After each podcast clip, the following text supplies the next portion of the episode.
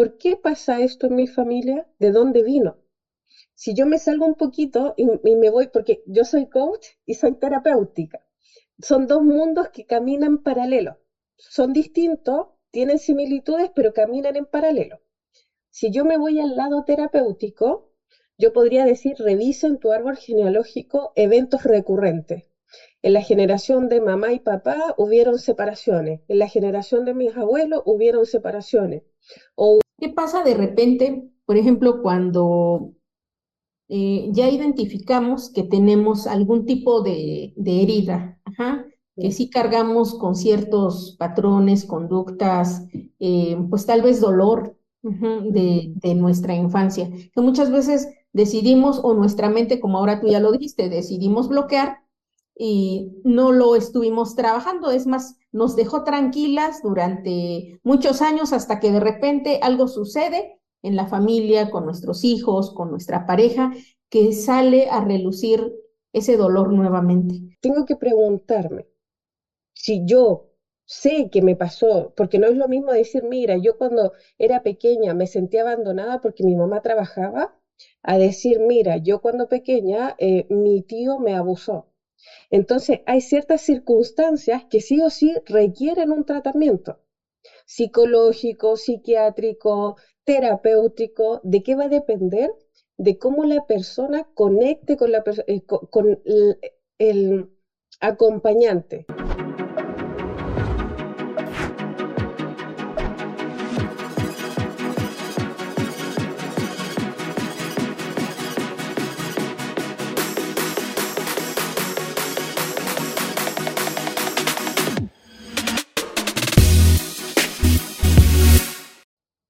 ¿Qué tal, queridos amigos? Muy buenas tardes. Bienvenidos a su podcast internacional El éxito se trabaja con Eliseth Romar. Es un gusto para mí el día de hoy tener a una invitada muy especial. Ella nos acompaña desde Chile y nos viene a platicar realmente de un tema que es súper, súper interesante para, pues para todas las personas, pero muy especial eh, para las mujeres que muchas veces tratamos con estos temas, los escuchamos pero no entendemos a ciencia cierta de qué se trata. Antes de continuar, me gustaría que me dijeran si ya estamos transmitiendo en YouTube, si me escuchan, si pueden vernos. Bueno, bienvenida Jennifer. Antes de, que tomes la palabra, déjame hacer una breve semblanza de ti. Miren, Jennifer Olivares es fundadora de Pausa Vital. Es una apasionada coach ontológico, ancestróloga y terapeuta ha dedicado su vida a explorar las respuestas a las preguntas más profundas de la existencia. En un momento crucial de su vida, se vio abrumada por cuestionamientos como, ¿por qué me sucede esto? ¿Qué estoy pasando por alto? ¿Qué me falta? ¿Cuál es el camino que debo seguir? ¿Cuál es el propósito detrás de mis acciones? ¿Por qué ciertas situaciones se repiten en mi vida? Se dio cuenta de que algo esencial le faltaba, pero no sabía qué era. Estas inquietudes la inspiraron a emprender un viaje de autoconocimiento y transformación, donde adquirió la valiosa percepción de que todo lo que sucedía a su alrededor estaba intrínsecamente relacionado con su percepción del mundo y de sí misma. Jennifer Exploró cómo sus relaciones con las personas, sus miedos, deseos y sueños, así como su conexión con su propio poder interno. Estaban relacionados y vinculados directamente a sus logros y experiencias. Las palabras favoritas de Jennifer son crecer, investigar, escuchar y conexión. Su mantra diario refleja su compromiso con la presencia y la espiritualidad. Hoy estaré centrada y en presencia. Me conecto a la tierra y me elevo a la divinidad. Como fundadora de Pausa Vital, Jennifer se ha destacado en áreas como la terapia energética y de reprogramación, así como en técnicas de concentración emocional y coaching ontológico. Su enfoque se centra en guiar a las personas hacia una comprensión más profunda de sí mismas y de su relación, por supuesto, con el mundo que las rodea, permitiéndoles descubrir su verdadero potencial y propósito en la vida. Jennifer Olivares es una buscadora incansable de la verdad y una guía comprensiva en el camino hacia la autoconciencia y la transformación. Pues Jennifer, muchísimas gracias por regalarnos este tiempo para platicar contigo acerca de este tema que el día de hoy es la conexión entre la salud mental y las heridas de la infancia no sanadas. Súper interesante nuestro tema, Jennifer. Hola, Elise, un gusto, un placer estar aquí. Eh, hola a todos los que están en estos momentos acompañándonos. Y bueno, como dijiste, eh, nuestra historia nos condiciona más de lo que nosotros muchas veces sabemos. Y durante eh, todo este tiempo, no solamente he estado em, investigando, tomando conciencia de qué es lo que hay en mí, sino también acompañando a muchas mujeres a descubrir también cómo la historia determina quiénes somos hoy aunque a ver, si nos repites, bienvenida Jennifer, discúlpanos por el inconveniente, pero considero que esto es súper interesante para que no se pierdan de nada las personas que nos están acompañando.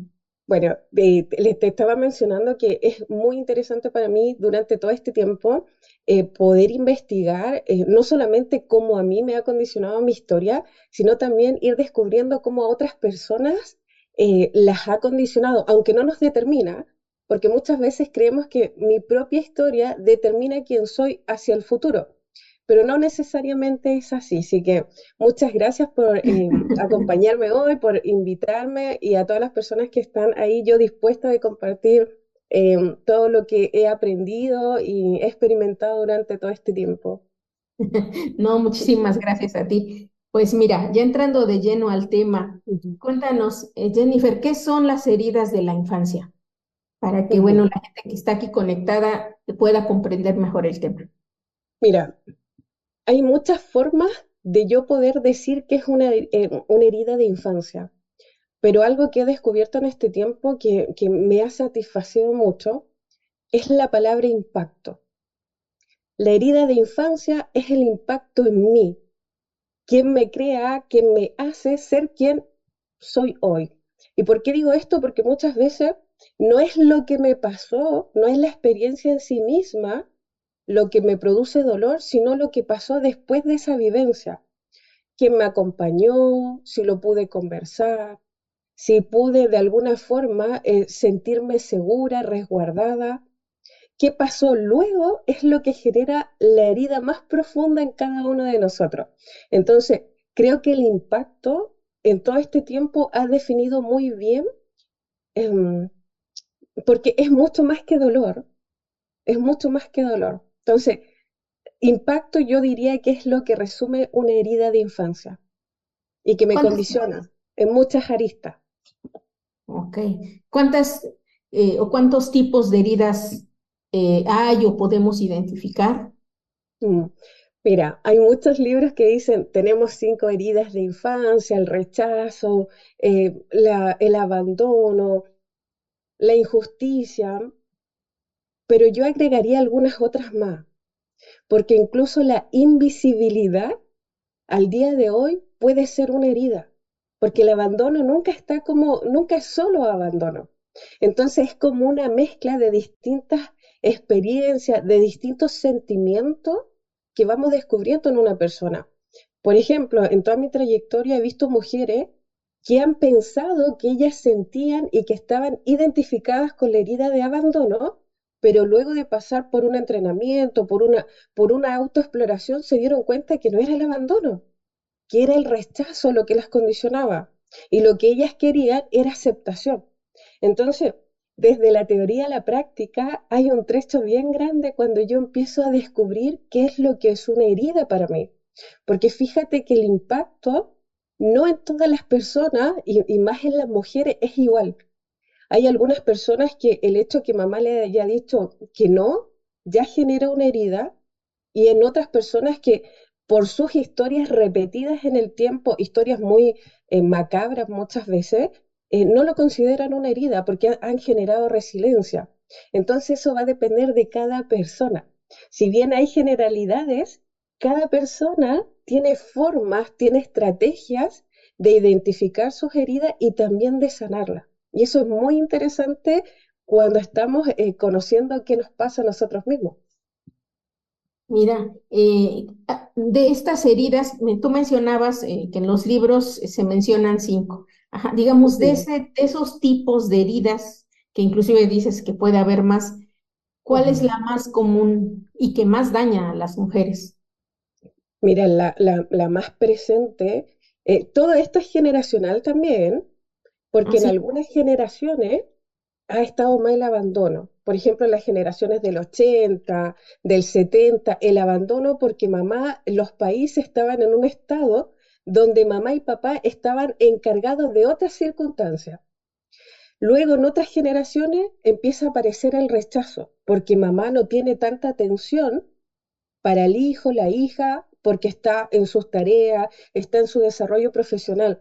Si bien yo podría decir que cada mujer eh, tiene mezclas de herida, va a depender mucho de la vivencia de su familia. ¿Por qué? Porque una herida de infancia a ti no solamente te moldea, sino que te condiciona. Em, de alguna forma modela tu comportamiento, modela la forma en que tú piensas. No es lo mismo nacer en una familia que tenía problemas de dinero y no tenía atención para la hija porque tenía que trabajar, a una familia que habían abusos sexuales, por ejemplo. Entonces, es todo un condicionamiento físico. Una herida tiene un cuerpo. Una persona que es delgada, que está así como protegiéndose, ya me está revelando que algo le duele. Entonces, eh, es, algo transversal. Ah, ok. Ahora, eh, ¿hay algún signo que nos indique eh, qué tipo de heridas podemos tener? Eh, digamos, comportamientos, acciones? Mira, muchas veces nosotros no nos damos cuenta cuáles son nuestras reacciones o nuestras acciones.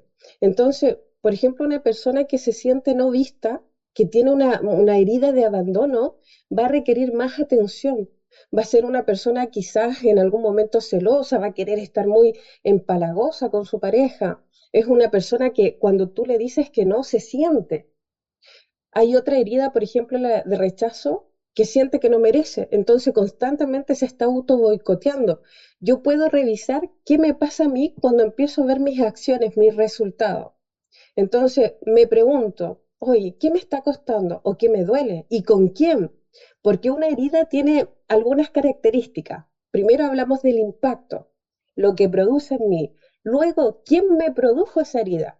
Puede haber sido mi mamá, puede haber sido mi papá, puede haber sido alguien dentro de la familia. Entonces, ¿quién? ¿Cuándo me la produjo? Porque ahí también está demostrado que cuando yo vivo una herida hay un trauma y ese trauma queda de alguna forma congelado también en la etapa en que se originó. Por eso cuando yo soy adulta muchas veces no recuerdo mi infancia, no recuerdo ciertos episodios, mi mente lo bloquea. Entonces, yo puedo ver mis acciones, qué estoy haciendo y también qué no estoy haciendo por mí misma o por otros. Mira, qué interesante.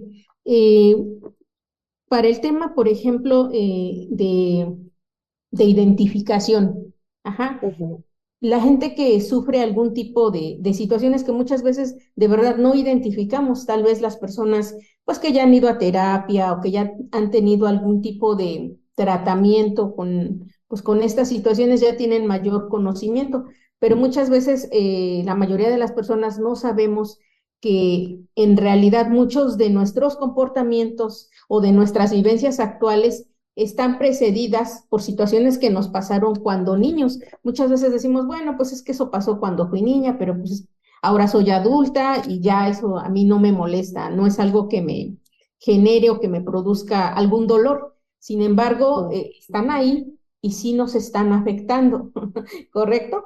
Ahora, para poder identificar, por ejemplo, alguna herida de la infancia, tenemos que ir y recurrir a terapia o simplemente comer, por ejemplo, cuáles son los resultados que estamos teniendo en nuestro día a día, podemos mm. tal vez decir, ah, pues a lo mejor hay algo que está sucediendo que yo no sé qué es, pero que posiblemente tenga que ver con ese tema.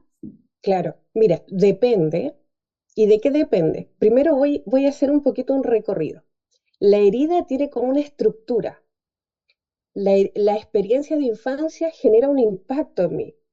Hay una emoción que a mí me envuelve, se queda en mi cuerpo, mi memoria emocional. Debido a esa circunstancia, yo genero una percepción, algo pienso de, de respecto a esa experiencia. Según esa experiencia, yo me creo pensamientos, mis creencias. Según esas creencias, yo genero patrones de comportamiento. Y esos patrones de comportamiento van a tener reacciones, acciones, va a haber una respuesta. Entonces, cuando yo me empiezo a mirar, por ejemplo, tengo que preguntarme si yo sé que me pasó, porque no es lo mismo decir, mira, yo cuando era pequeña me sentía abandonada porque mi mamá trabajaba, a decir, mira, yo cuando pequeña eh, mi tío me abusó. Entonces, hay ciertas circunstancias que sí o sí requieren un tratamiento psicológico, psiquiátrico, terapéutico. ¿De qué va a depender? De cómo la persona conecte con, la, eh, el, acompañante, cómo lo va a acompañar de forma emocional. Si la persona es más mental o es más emocional, un hombre no sana igual que una mujer porque tienen diferentes estrategias de respuesta, diferentes estrategias de, eh, emocionales. Entonces, no es lo mismo sanar una herida que otra. Ahora, yo sí puedo identificar, por ejemplo, si siento que tengo baja autoestima o si yo he vivido experiencias o relaciones eh, de pareja eh, muy conflictivas. Yo empiezo a identificar, pero para poder identificar tengo que ver qué me ha pasado cómo me siento. Si yo ya eh, pasa un día que siento tristeza, dos días que siento tristeza y no sé por qué siento tristeza, tengo que de alguna forma empezar a explorar, a preguntarme. Generalmente no nos preguntamos cómo nos sentimos y tampoco sabemos cómo nos sentimos porque, claro, creemos que está la tristeza, la alegría, la rabia y como que hay mucha ignorancia en, en las demás emociones. Somos analfabetos emocionales y, oye, ¿y qué es esto que siento? no sé qué nombre ponerle. Sí, fíjate, y sobre todo eh, ahora que estamos viviendo una época donde el tema de la felicidad está muy en el top, ajá, eh, y entonces la gente siente la necesidad de hacer todo para ser feliz, y entonces si no estás sintiéndote feliz, hay algo mal. Entonces, si hay algo mal, eh, soy yo, mejor no lo digo, no lo externo, no me doy el permiso de sentir eh, en ese momento la emoción que me está dominando. Y si no me doy permiso sentir esa emoción, menos voy a ir a buscar qué es lo que está ocasionando esa emoción. Fíjate que lo que mencionas del tema, por ejemplo, de la autoestima, eh, está relacionada la autoestima con el tema de la pareja, de cómo se vive el tema de la pareja. Em, totalmente. Y aquí hay dos condicionantes. Primero, eh, voy a hablar desde el aspecto de la mujer. Yo como mujer tengo desde la infancia una referencia, que es mi madre. Mi madre me acepta tanto como se acepta ella misma, y yo me voy a aceptar tanto como ella me ha aceptado a mí. Entonces eso genera valor, genera eh, conciencia, genera autoestima. Valor es distinto a autoestima. Entonces cuando yo siento merecedora del amor de mamá, y luego me relaciono sanamente con papá, mi relación de pareja en términos em, generales va a estar equilibrada.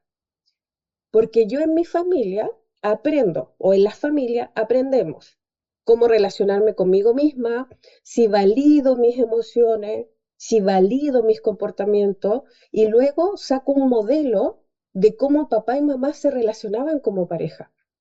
Y yo ese modelo lo voy a llevar a mi propia pareja de forma consciente o inconsciente. Y yo a medida que van pasando los años, si me trabajo, si tomo conciencia, puedo mejorar ese modelo. Pero está influida, eh, influido directamente por toda mi historia.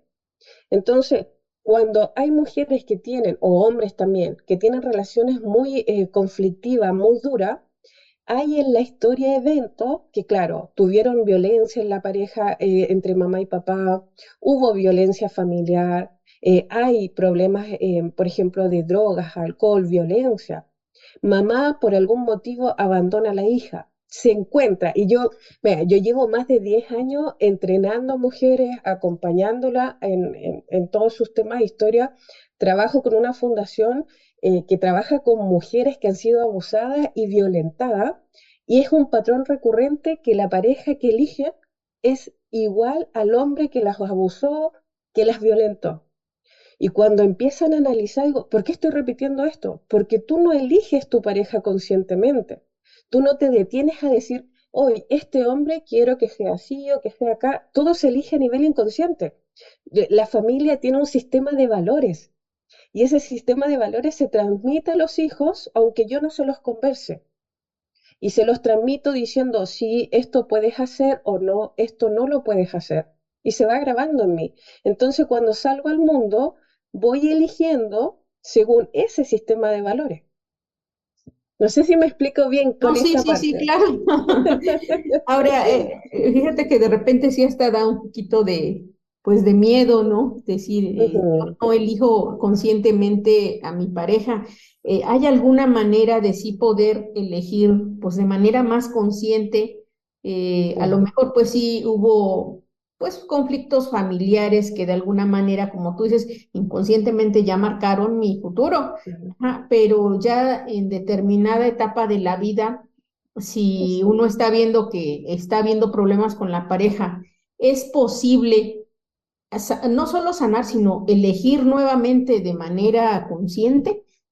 ¿Cuál, es, ¿Cuál sería ese proceso? ¿Cuál sería el proceso? Sí, totalmente podemos elegir de forma consciente. Ahora, primero tienes que aceptar y darte cuenta que hay algo que no te gusta, porque hay personas que siguen estando en ese patrón recurrente y no se enteran que eso no les va bien. Entonces, cuando tú tomas conciencia que quieres algo distinto, es el primer paso. Me miro, digo, oye, esta relación no me está cayendo bien. Mira, físicamente no me siento bien, emocionalmente me siento pasada a llevar o qué sé yo, lo que vaya surgiendo. Entonces me doy cuenta. Luego tengo que empezar a buscar estrategias porque yo me especializo en el trabajo de historia. Soy ancestróloga y trabajo con, eh, con la terapia sistémica, analizo historias. Pero luego voy también desde la persona que dice, ¿a dónde quieres ir? ¿A dónde quieres llegar? Y ya ahí no necesitamos historia.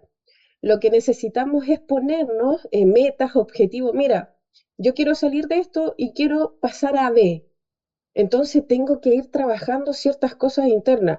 Del 1 al 10, ¿qué tanto me quiero, me amo, me acepto? No, fíjate que nada. Entonces yo puedo trabajar de distintas formas. Y, a veces mis palabras pueden sonar crudo, pero tú no te imaginas cuántas veces al día escucho nada. ¿O qué te enseñó tu mamá de autoestima? No me enseñó nada. Ni siquiera me dijo lo que era la autoestima. Entonces, hay mucha inconsciencia de lo que yo pienso, siento y analizo, porque mi atención está en otra cosa. Hay muchas personas que están en modo supervivencia. si yo no tengo, y, y aquí hay un paso clave, un punto súper importante, si yo no tengo mis necesidades básicas cubiertas, no puedo pensar en transformación, no puedo pensar en ser más feliz, porque estoy pensando en tener la comida en la mesa, estoy pensando en que tengo que pagar la casa, estoy pensando en el colegio. Entonces, cuando yo tengo mis necesidades básicas, empiezo a reflexionar, oye, mira, quizá esto lo puedo mejorar, pero ya salgo de un modo. espero explicarme bien en esta parte porque es importante. Y para una mujer eh, y tanto para un hombre, sobre todo ahora con, con, esto de que estamos emprendiendo, que estamos buscando el éxito, tomar decisiones inteligentes es una necesidad básica, porque muchas veces las decisiones que tomamos vienen desde el dolor, vienen, vienen desde esa carencia. Una persona que está enojada con el dinero de forma inconsciente decide muy distinto a alguien que está muy feliz con el dinero o que en su familia siempre ha habido dinero son formas totalmente distintas. claro, es cada, como decimos, ¿verdad? No sé si allá también, pero aquí en México decimos cada cabeza es un mundo. Ajá, entonces, eh, fíjate, por ejemplo, en el tema de, de sanar, ajá, de sanar esas heridas, ¿es posible? Todas las personas tenemos heridas de infancia, aunque no las identifiquemos, hay personas que no tienen ese tipo de heridas. Mira, hasta el momento no he conocido a nadie que no tenga. sí he conocido gente que gestiona bien, que es, distinto. El gestionar mis emociones inteligentemente o gestionarlas de forma sana es distinto a no tener heridas. Y eso también se aprende. Yo puedo gestionar mi emocionalidad y decir, hoy mira, hoy me siento triste, pero si escucho esta música me puedo sentir mejor. Mira, hoy eh, no tengo ganas de hacer algo porque estoy estresada, bien, me voy a la playa y me tomo el día libre. Puedo gestionar. Ah, Cuando yo aprendo, y aquí hay, algo bien importante, el sanar no es un proceso em, rápido, no es un proceso de un día, de tres horas o de cuatro horas, porque yo primero me tengo que dar cuenta, mi, mi mente tiene que generar nuevas reflexiones, tiene que generar nuevas creencias y luego tengo que incorporarlas, porque mi cuerpo de forma inconsciente opera. Yo no pienso cuando tengo que caminar, entonces mi cuerpo tampoco piensa cuando se tiene que defender, solo actúa. Entonces, además de cambiar mis creencias, tengo que disponerme con mi cuerpo a estar receptivo, receptiva a lo nuevo. Quiero más abundancia, bien, mi mente lo piensa, lo siento y luego mi cuerpo tiene que estar disponible para que esa abundancia llegue, porque si no me sigo cerrando, me sigo yendo. ¿Qué pasa de repente, por ejemplo, cuando eh, ya identificamos que tenemos algún tipo de, herida, que sí. cargamos con ciertos patrones, conductas, eh, pues tal vez dolor de, de, nuestra infancia, que muchas veces decidimos, o nuestra mente, como ahora tú ya lo dijiste, decidimos bloquear y no lo estuvimos trabajando, es más, nos dejó tranquilas durante muchos años hasta que de repente algo sucede en la familia, con nuestros hijos, con nuestra pareja, que sale a relucir ese dolor nuevamente. ¿Qué, ¿Qué es lo que sucede de repente cuando ya nos dimos cuenta, ya lo trabajamos o, o ya nos dijeron y ya estamos trabajando en eso, pero insistimos en retomar ese dolor de alguna manera como para protegernos o victimizarnos también, ¿no? Es decir, ya sé que estoy mal, ya sé que lo debo trabajar, inclusive ya lo estoy trabajando, pero de alguna manera me siento cómoda con esa situación que de alguna manera me estaba haciendo víctima y entonces decido quedarme ahí, no salir de ahí. Sí, eh, es muy interesante esta parte porque las víctimas em, reciben mucho, las víctimas siempre están buscando una compensación. La víctima gana. Entonces, una víctima tiene que tener algo mucho mayor, tiene que ver el valor en este cambio, mucho valor, mucho más grande que lo que recibe. Recién ahí se va a mover.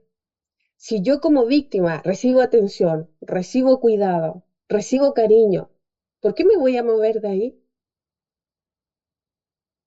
Pero si lo que está allá es de mucho más valor a lo que estoy recibiendo ahora, voy a ir recién a mover. O el costo, el costo que pago por eso que recibo empieza a elevarse, también me muevo.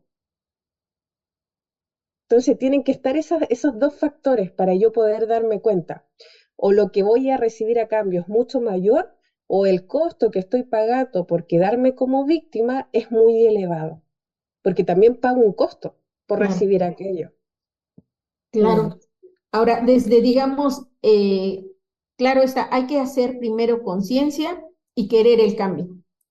Querer sanar, querer trabajarlo, querer modificar, eh, pues esas situaciones que me están generando ciertos comportamientos que no me están beneficiando para mi presente y para mi futuro. Entonces, eh, digamos, alguna, algún proceso para hacer, hacerse consciente o para la autoconciencia que nos haga ver que, como tú dices, pues tengo esto, pero me gustaría moverme porque tal vez en el futuro, pues la recompensa sea mayor. Claro. Mira, yo creo que cualquier proceso de transformación, o desde el hoy, quizás no quiero un proceso de transformación, pero quiero saber quién soy, debiera empezar por preguntarse cómo me siento. Yo me pregunto cómo me siento hoy. ¿Estoy feliz con mi trabajo? ¿Estoy feliz con mi pareja? O estoy contenta, o estoy satisfecha. Mira, eh, la palabra feliz ahora está muy condicionada a muchas cosas. Entonces me puedo preguntar, ¿estoy satisfecha con la vida que tengo? ¿Me siento realizada? Entonces, si mi respuesta es sí, me empiezo a ver otras áreas de la vida. ¿Me siento bien como mamá? ¿Están siendo mis hijos buenos? a mis ojos, a lo que están consiguiendo. Entonces, cuando yo empiezo a reflexionar sobre esto, también me empiezo a preguntar, ¿y qué voy a hacer en cinco años más? ¿O qué voy a hacer en diez años más? ¿Dónde quiero estar? Eso es cuando yo no sé dónde estoy, cuando no sé qué quiero, ni tampoco sé cómo me siento. Pero cuando ya hay una evidencia de que, hoy mira, estoy en un estado triste y, algo me pasa o no puedo hablar con mi mamá porque me, me da rabia, ya ahí tengo un punto en donde empezar a trabajar. Ya, ya puedo identificar el, el sentimiento, el rechazo, no es que mi mamá me manipula. Ya, entonces hay personas que tienen repertorio o tienen historia, relatos que se cuentan. Todos nos contamos relatos de historia porque somos seres eh, que, que, así vivimos. Entonces, cuando yo empiezo a ver que mi relato es recurrente, me, ¿y qué me estoy diciendo hoy? todos los días me digo que estoy haciendo las cosas mal. Entonces, tengo que fijarme en cómo yo me hablo, en cómo yo me trato. Hay personas que son súper exigentes consigo mismas y siempre podrían ser un poco mejor. Y no significa que no podamos ser mejor, pero son personas que estudian, estudian o que trabajan, trabajan porque nunca es suficiente. Entonces, si eso me está costando mi tranquilidad, me está costando mi alegría, mi bienestar, ya no me quiero levantar, ahí hay algo que tengo que investigar. Ahora, sí, y aquí creo que es otro factor súper importante, si creo que eso es normal, pero igual me produce daño, igual hay que revisarlo. Porque hay gente que me dice, pero es que es normal para mí que me traten mal. Y yo te digo, ya, y si es normal, ¿te gusta sentir eso? Y cuando yo les pregunto si les gusta, y recién como que mira, no sé si me gusta tanto, pero ¿y qué voy a hacer? Si es normal, me ha pasado siempre. Entonces, ir reflexionando en el día a día de cosas muy simples es como un paso súper importante para saber cómo estoy y a dónde quiero llegar y qué me duele. Porque dolor vamos a sentir siempre, pero cuando el dolor es prolongado, se transforma en sufrimiento o lo idealizo, porque también idealizamos el dolor, y ahí genera otras circunstancias, patrones, em, cosas más complejas. Ok. Eh, ahora, por ejemplo, el tema de las heridas de la infancia no sanadas, eh, más que identificarlas, traerlas a nuestro presente, ¿cómo influyen en nuestro futuro? Porque sí, o sea, ya estoy viendo que aquí en el presente me están generando problemas, pero ¿cómo van a influir en mis decisiones? Claro, mira, es bien interesante esto porque yo no sé cómo pienso hasta cuando empiezo a reflexionar. Entonces, nosotros actuamos por impulsos emocionales. Me gustó, lo quiero. Hoy me, me cayó bien, quiero ir hacia allá. No, no me paro a pensar si eso es bueno o malo. Respondo a un impulso. Entonces, como este sistema de creencias está de forma inconsciente, si cuando yo era pequeña mi mamá me encontraba todo mal, claro que me voy a estar auto boicoteando de forma inconsciente cuando quiera alcanzar algo. O no voy a poder, mira, algo que me pasó hace muy poco.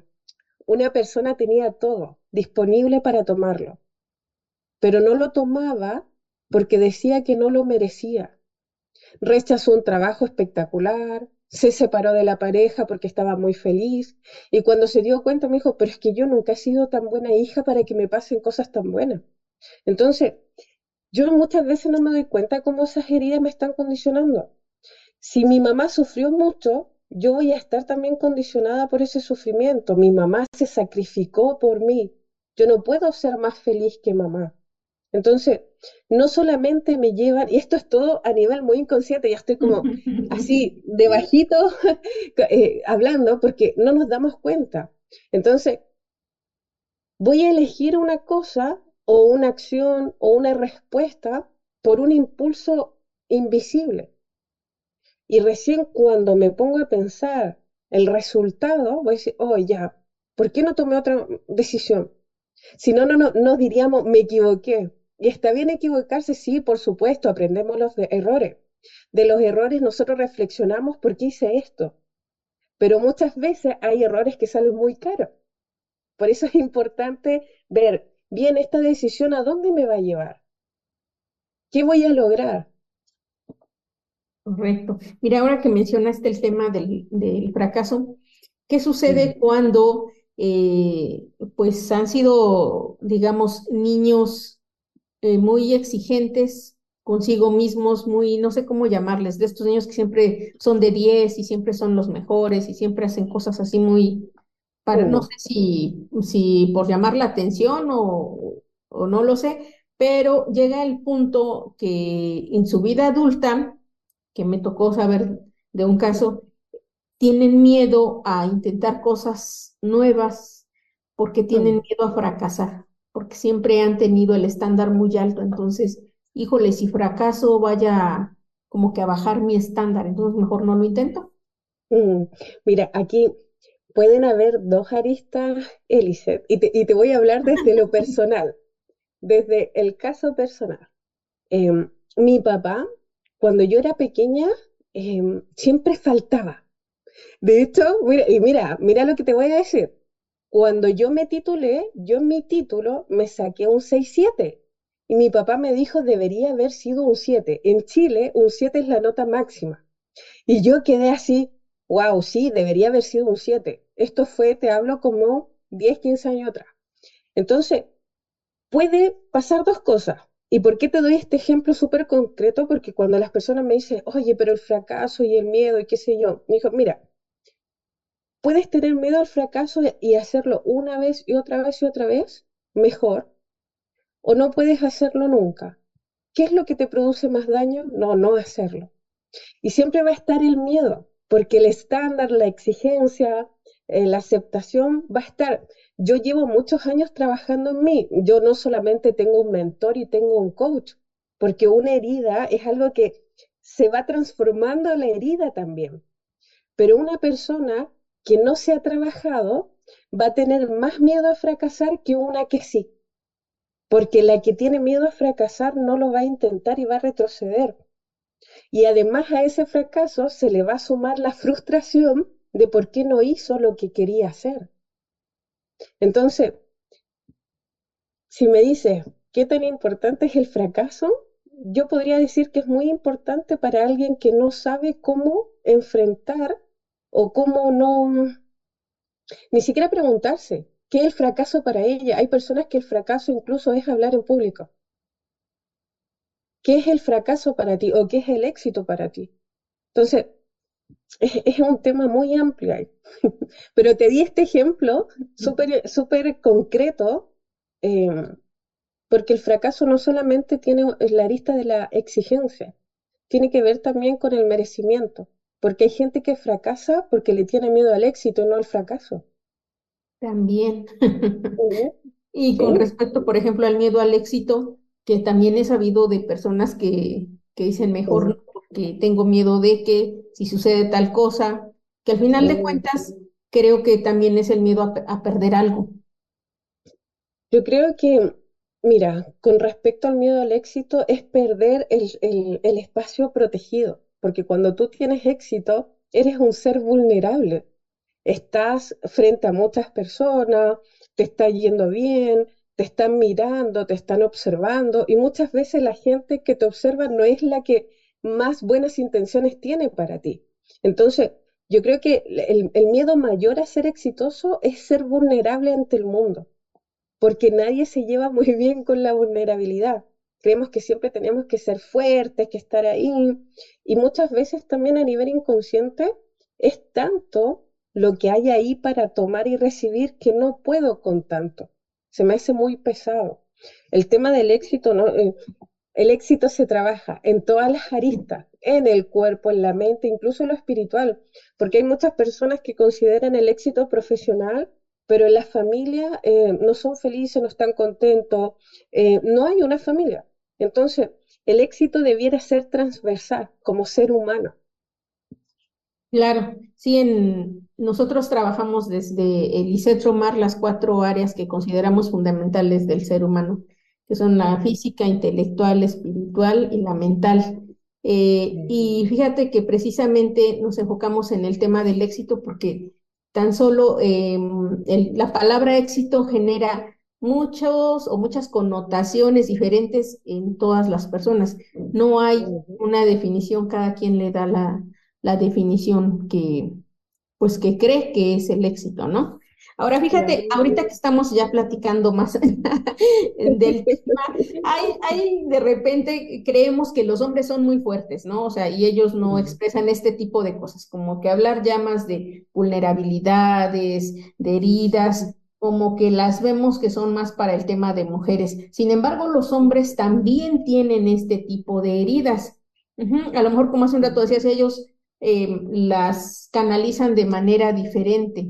Sin embargo, eh, digamos, ¿cuál podría ser la diferencia entre cómo lleva una herida de infancia un hombre y una mujer?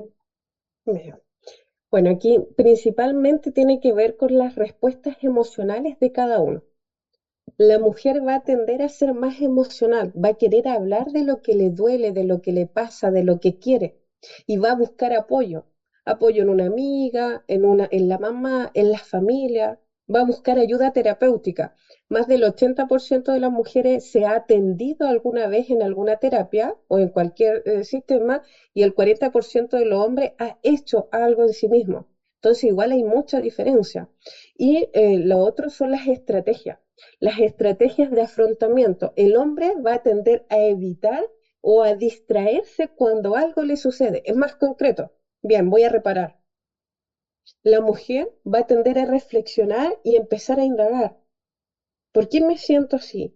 El hombre se sacude un poquito y avanza y dice, no, voy a hacer esto, voy a hacer esto otro. Entonces distrae su cuerpo de la propia emoción. Mira, yo he trabajado tanto con hombres y con mujeres, y con el hombre no es llevarlo en contacto consigo mismo, sino primero a ver desde dónde viene. Hay que partir desde un, proceso mental primero para poder conectar con el cuerpo y la emoción, porque necesita una respuesta.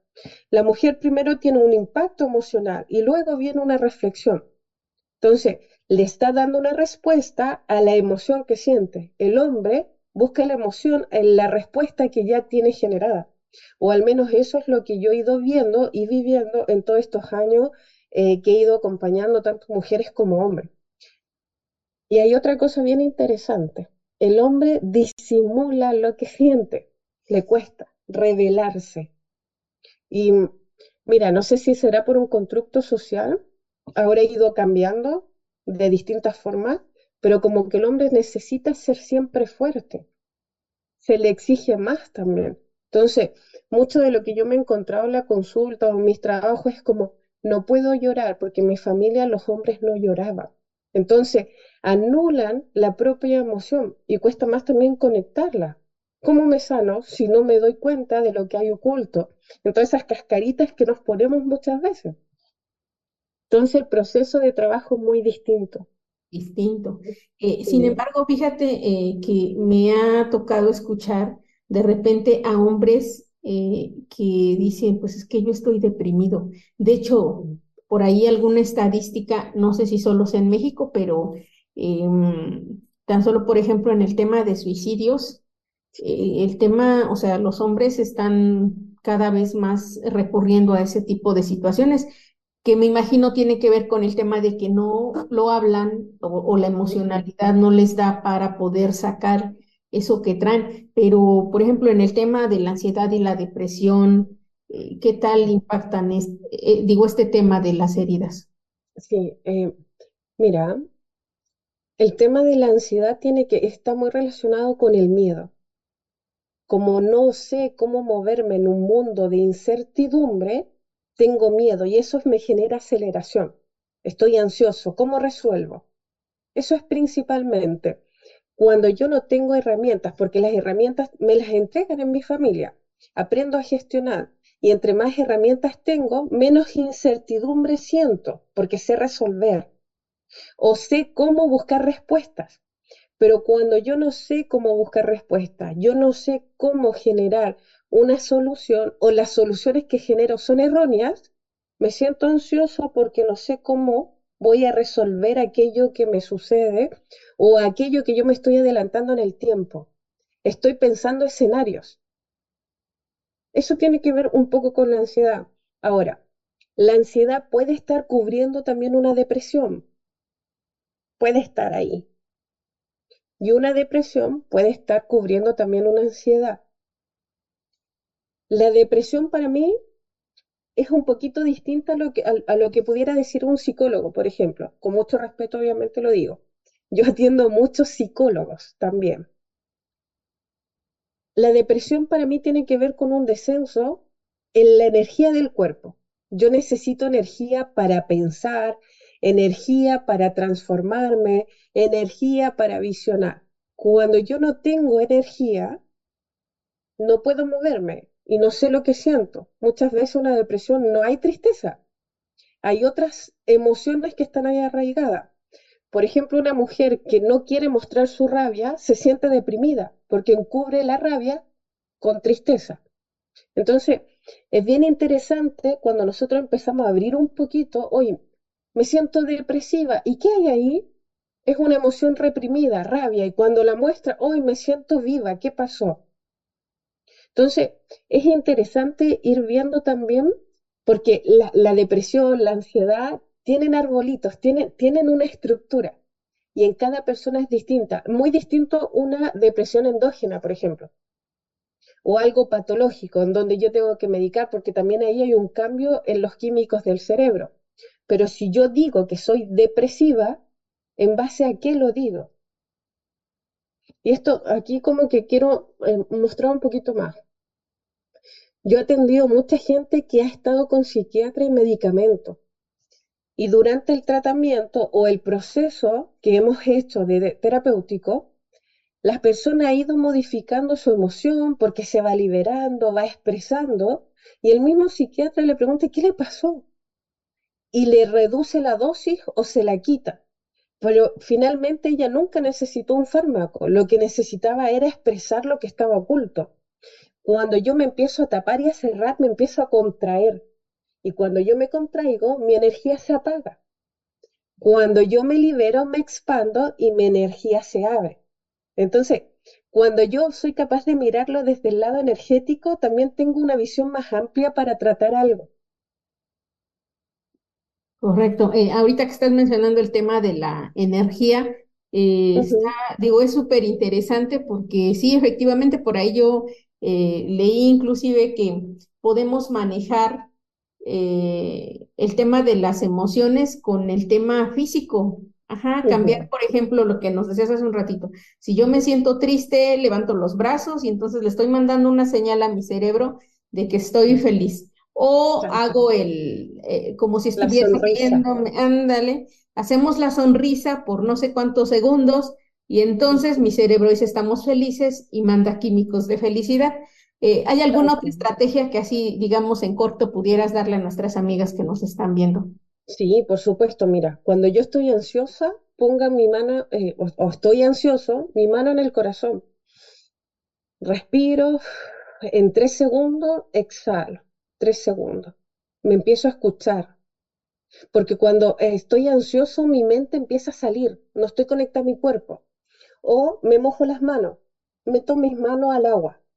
Entonces ahí vuelve mi cuerpo, vuelve mi conciencia a mí y la ansiedad baja. Hay otras estrategias cuando ya mi ansiedad es como muy exacerbante, tener un lugar seguro en tu casa. Puede ser un círculo y me meto dentro, puede ser un sillón y me siento. Saber que ese es mi lugar seguro para tomar conciencia de mi cuerpo. Y eso es súper importante porque yo me disparo, mi mente se va. Muchos de los problemas que nosotros tenemos en el día a día es porque mi cuerpo no tiene conciencia de lo que está pasando con mi mente. Y si yo sonrío, mi cerebro reacciona porque yo en mi cuerpo tengo memoria emocional. Por eso reacciona. Ok, mira, súper interesante. Ahora, eh, dentro, digamos, de este tema de, de, las heridas de la infancia, el mm. perdón, el perdón, el perdonar, porque eh, lo que nos has platicado, pues lo entiendo que esas heridas vienen no solo de los padres, sino pueden ser personas muy cercanas a nosotros, que probablemente a lo mejor, sin viniendo de los padres, pues quieren lo mejor para ti y no se dan cuenta que pues a lo mejor te están generando algún tema que a un futuro te pudiera dañar. Algunos otros pues sí lo hacen con, no sé, también desde su ignorancia o también desde sus propias heridas, ¿no? Que maltratan de repente a lo mejor a sus niños o ese tipo de situaciones. El perdón, ¿qué papel juega aquí? Mira, y yo diría un poquito más allá, Eliseth, em, en, en, en, lo sistémico, incluso yo puedo estar enojada con mi abuela, porque mi abuela no crió bien a mi mamá y mi mamá no supo cómo darme amor. Son creencias inconscientes. Ahora, el perdón em, se ha ido transformando un poquito, porque cuando yo perdono a alguien por algo que me hizo, es como que yo tengo un poquito más de autoridad sobre él. Él es menor, no tiene culpa. Entonces, cuando yo miro el perdón como la aceptación de las circunstancias que vivo, tengo el chance o tengo la, fuerza para cambiar. Para mí, en lo personal, el perdón es aceptar mi historia, mi vida, mi actualidad tal como es. Y así está perfecto. Ahora, eso no quiere decir que yo trabaje para que sea algo distinto, algo como yo quiero. Entonces, cuando yo me, sitúo ahí en el perdón, me libero, porque ya no estoy buscando culpables. buscar culpables me quita mucha energía, me quita tensión, me pongo en el modo víctima. Y cuando yo soy víctima, pasan muchas cosas y otros también van a cumplir ese rol para hacerme sentir que yo tengo la razón. Entonces, yo diría que el perdón es aceptarte a ti, tu historia y tu vida, y desde ahí avanzar a algo mejor. O sea que el perdón no es para la, la otra persona que, que, según yo me dañó. O sea, el perdón es un acto hacia mí. Hacia ti, claro. Es una conexión con tu ser, con tu corazón. Para mí eso es espiritualidad. Cuando yo me perdono incluso por las cosas que me sucedieron o porque yo dejé a otros que hicieran ciertas circunstancias, digo, bueno, en ese momento no sabía o no tenía las herramientas que tengo hoy. Hoy lo puedo hacer distinto y me perdono por eso, porque cuando yo no me perdono a mí misma, también me puedo castigar. Y, no me permito que llegue lo bueno, no me permito que llegue el amor, no me permito que llegue la abundancia, no me permito que llegue la cercanía. Entonces, es peligroso no perdonarnos. Es muy peligroso.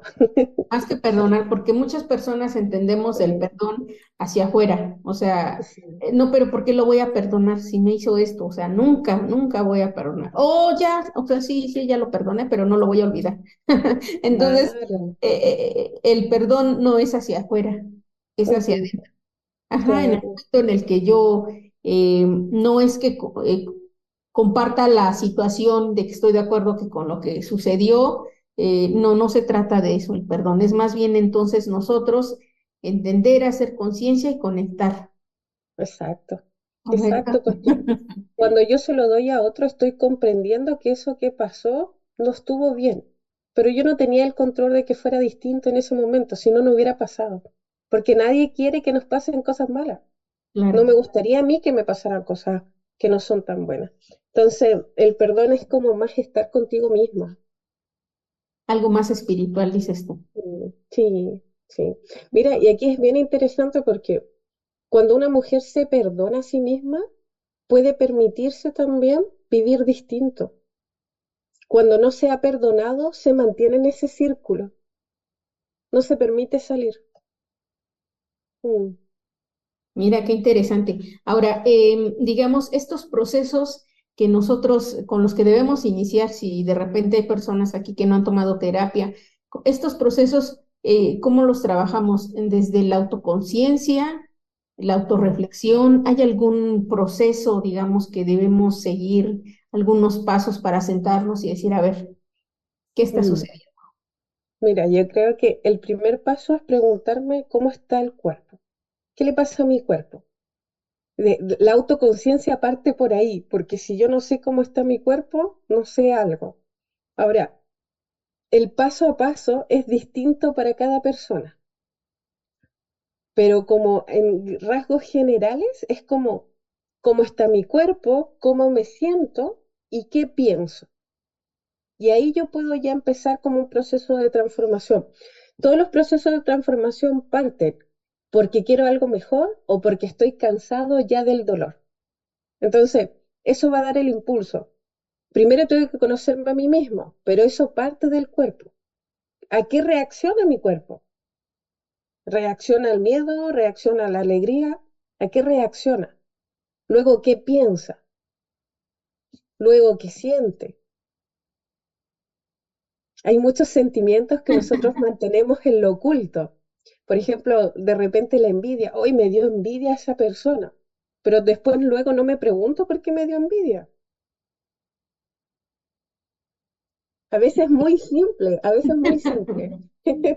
Y aprendemos a no, no, no, no llegar a más, eh, no, no hurgar más, no ir más profundo, sino vivir como un poquito más superficial. Ahora, fíjate, de repente hay, eh, no sé, ahorita que estamos hablando del tema del perdón, de repente eh, nuestra vida o la vida de las personas, pues se torna con, con conflicto, con, con temas que nos generan tristeza, enojo, molestia, pues sea por un familiar, por la pareja, por cualquier situación. Pero vemos el problema afuera y decimos, es que si esta persona cambiara su forma de ser, es que si esta persona fuera diferente, entonces yo estaría feliz, entonces yo estaría bien, pero como esta persona es así, entonces yo sufro y trato de cambiar a esa persona, trato de que esa persona cambie para que yo pueda ser feliz. Ajá, ¿qué hay ahí? Mira, yo aquí podría meterme a lo que tiene que ver con lo sistémico. ¿Por qué? Primero voy a poner un escenario general. Cuando yo miro afuera, no estoy mirando el problema real, estoy mirando el dolor, pero no estoy mirando el problema real. ¿Qué me pasa a mí con eso?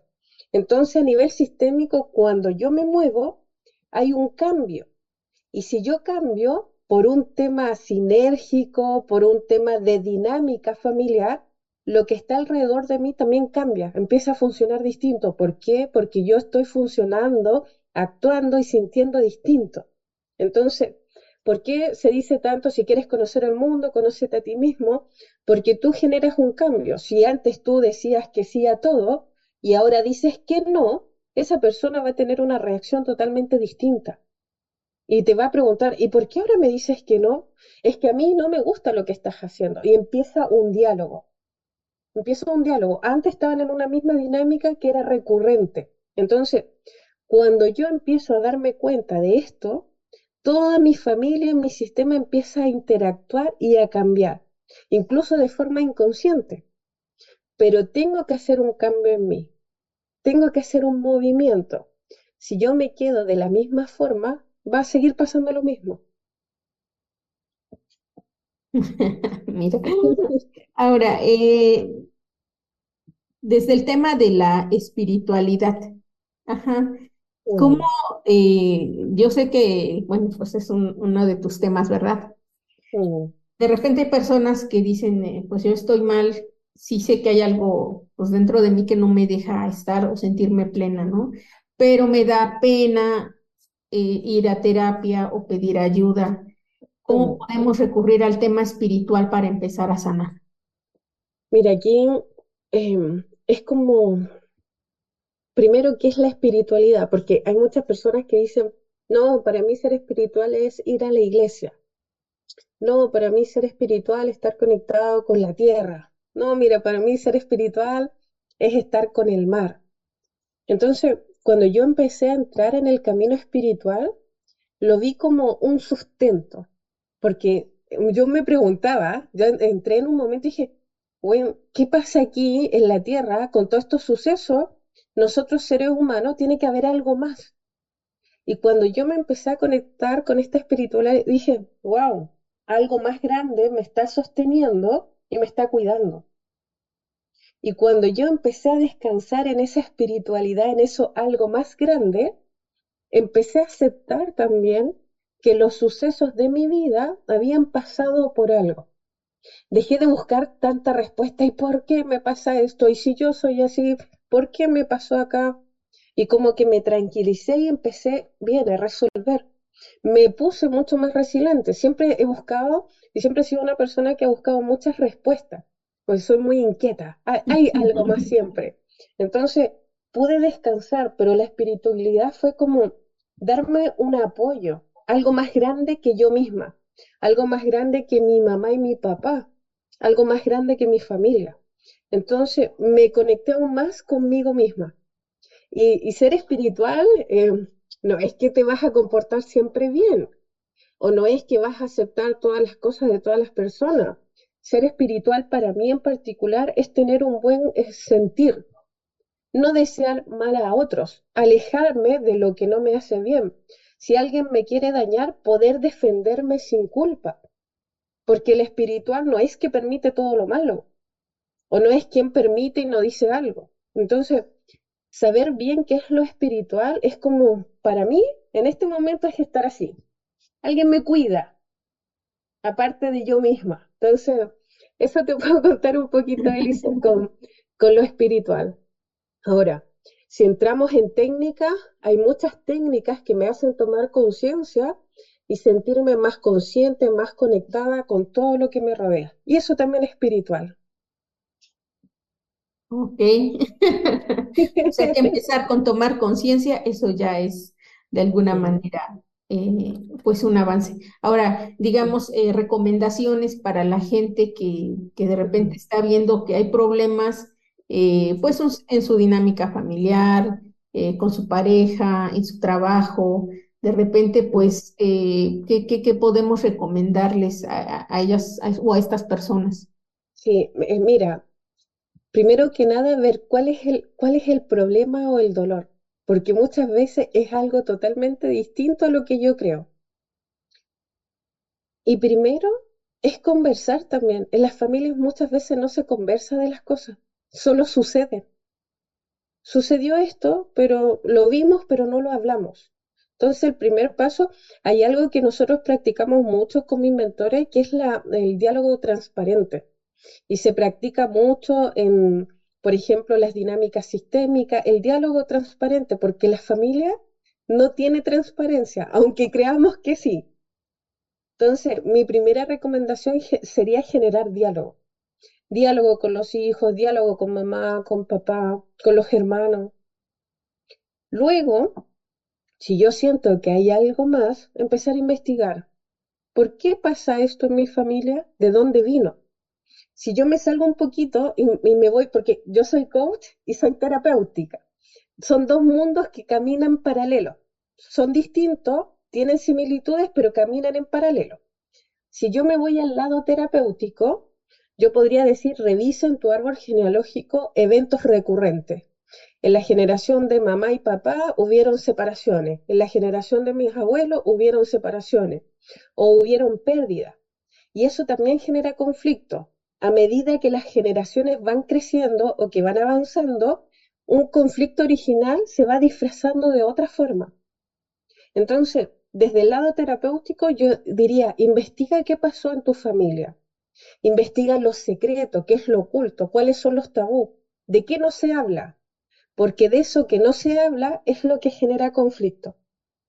Esa sería mi recomendación. Y ahora, no necesitas tomar siempre un proceso terapéutico, no necesitas siempre estar conectado y ser espiritual o estar consciente de ti, pero sí necesitas espacios para reflexionar y ver qué pasa en tu vida. Por lo menos una vez a la semana, preguntarte dónde estoy, cómo estoy, cómo me siento y qué quiero. Por lo menos. Esas serían mis recomendaciones. Muchas Oye, ahorita fíjate que nos volcamos al tema de la familia, ya para concluir. Eh, estamos viendo que el tema de las heridas de la infancia eh, nos afectan en, nuestro, en nuestra vida futura. O sea, ya en este momento de adultos eh, ya sucedió algo en el pasado que en estos momentos nos está limitando o nos está generando algún tipo de conflicto. Ahora, si lo vemos desde el punto de vista de padres, ¿qué no debo hacer o qué sí debo hacer para con mis hijos y evitarles todo este tema que, que se lo vayan a arrastrar también a su vida adulta? Mira, hay puntos súper em, como fundamentales. Primero, yo no puedo hacer de mi hijo un cómplice. Si yo tengo problemas de pareja, son míos y de la pareja. Mi hijo no tiene nada que ver. No puedo hacer de mi hijo un confidente, contarle todo lo que me pasa, porque un niño no te puede ayudar a resolver. Sí puedes saber el escenario, lo que pasa, pero cuando yo empiezo a descansar en mi hijo, mi hijo empieza a tomar cargas emocionales, empieza a tomar responsabilidades que no puede llevar muchas veces. Entonces, no hacer del hijo confidente, no hacer que el hijo tome partido. Es como, ¿quién tiene la razón? ¿Tu mamá o tu papá? Y, hay algo súper, eh, que yo, es como la pepita de oro. En todas las separaciones, las mujeres no les hablemos, bueno, yo tengo la suerte de nunca hablar mal del papá de mi hija, no hablarle mal del papá al hijo o a la hija. Porque hay un conflicto y el hijo empieza a decir por mi culpa, y es lo que encuentro, mujeres adultas que vivieron separaciones de papá y me dicen, es que mi mamá se separó de mi papá por mi culpa. No, es que mi papá era lo peor del mundo. Y yo le digo, ¿y cómo sabes tú eso? Porque mi mamá me contó toda la historia, pero esa era la historia de mamá.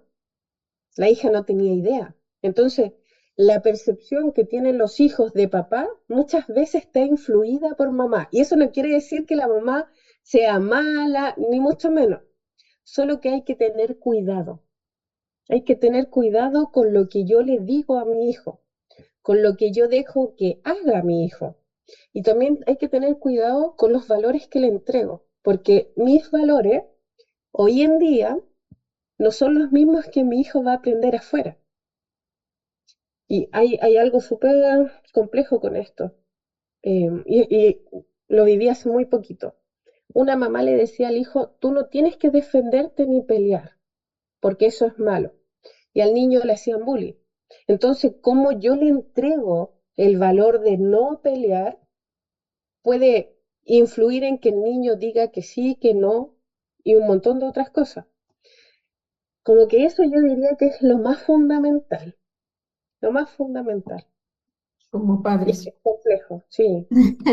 sí, de verdad que, eh, bueno, este tema da para muchísimas horas, porque tan solo ahora que estamos viendo, eh, pues realmente muchísimas situaciones que nos pueden generar estas heridas, ¿no? que así de repente dice uno, híjole, entonces, ¿qué cosas no debo decir a mis hijos? ¿Qué cosas no debo hacer?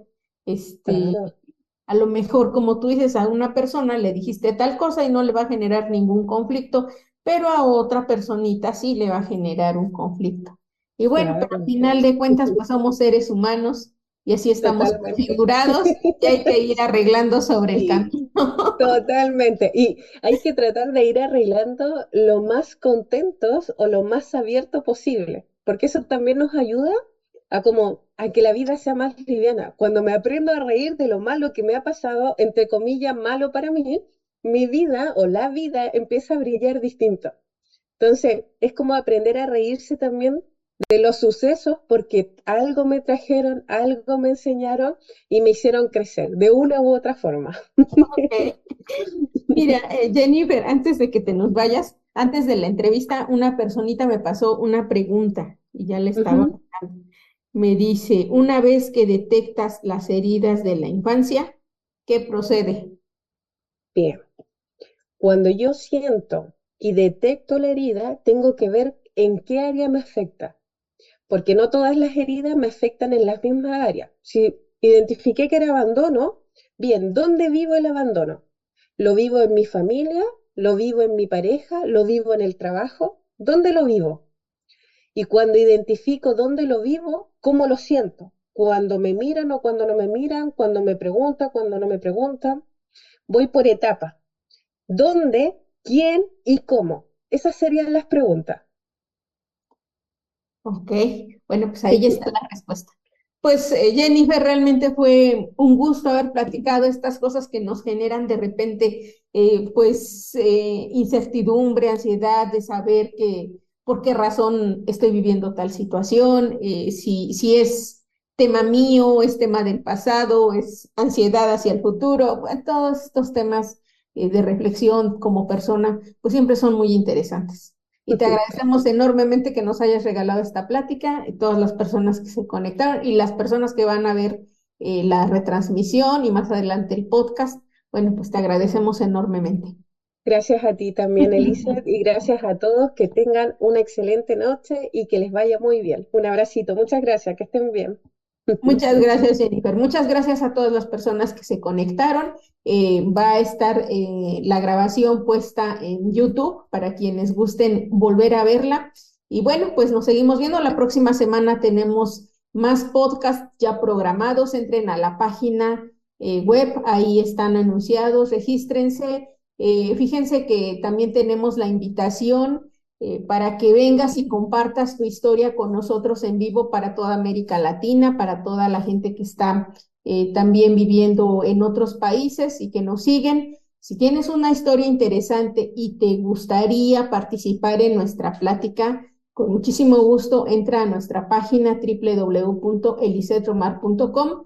Eh, escríbenos, cuéntanos un poco de tu historia, nosotros te contactamos y no importa en qué país estés, platicamos tu historia y la compartimos con todo el mundo. Muchísimas gracias. No olviden, suscríbanse a YouTube eh, y denle a la campanita de notificaciones para que les avise cuando ya estamos transmitiendo, porque de repente si nos llega, eh, nos llegan comentarios de personas de que es que yo no, no sabía, o el horario de verano, en mi país no hay horario de verano, y entonces son diferentes los horarios. Entonces sí nos da un poquito de pena porque de repente, aunque tratamos de cuadrar todos los horarios, y ustedes lo han visto ahí en, las infografías de, de, la publicidad cuando anunciamos la plática, de repente pues sí se nos llega a ir que algún país no esté en horario de verano. Eh, así que lo que hemos encontrado como solución, además de agendarlo en el calendario, es las notificaciones de YouTube porque te avisan en el momento en el que ya estamos transmitiendo. Así que no te lo pierdes y puedes verlo en vivo. Bueno, pues yo soy Eliseth Romar. Fue un gusto haber transmitido para ustedes este tu podcast internacional. El éxito se trabaja. Muchísimas gracias y muy buena noche.